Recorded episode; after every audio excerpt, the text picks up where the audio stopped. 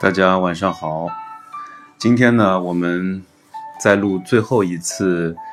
极简主义相关的一些思潮和想法。之后，我们将会进入到极简主义的干货的内容，也就是具体告诉大家应该怎么去做。对于我来说，极简主义给我最大的艺术收益就是极简主义的想法，以及它对我今后人生的影响。其实，极简只需要你懂得扔东西，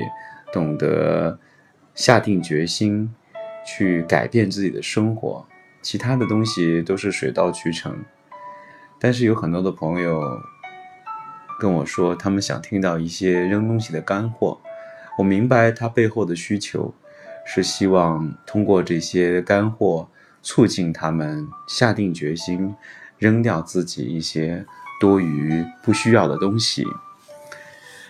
那今天呢，我们介绍给您最后一个通过极简主义回归自我的内容，这也是我觉得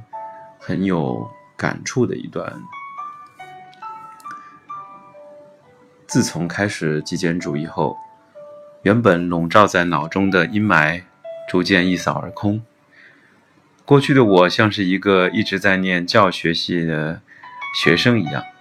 看书呢只看名作，只关心大家喜欢的事情，并且喜欢效法伟人，或者跟着曾经待在伟人身边工作的伟大批评评论家们学习。世界上有无数的伟大人物，却都不是自己选出来的。我们学到的知识都不是自己思考来的，所以，在需要的时候也往往无法派上用场。没有消化吸收的知识，就算要谈论，也说不出个所以然出来，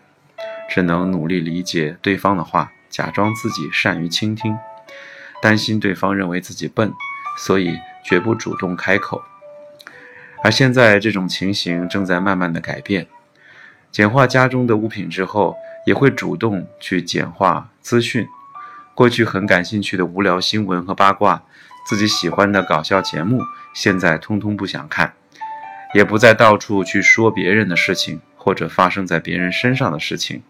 我不再相信别人说的话，我只信任自己内心的声音。这，也许就是回归自我。当一个人认为最美好的事情已经出现了，便觉得自己根本没有锦上添花的必要。过度在意别人的目光，会害怕失败；即使自己想到好的点子，也会因为没有自信而不敢付诸行动。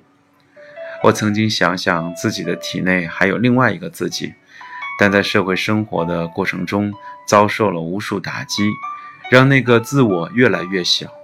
全身伤痕累累、极度萎缩的我，好不容易才重新振作了起来。这个世界上有比别人说的话更重要的事情，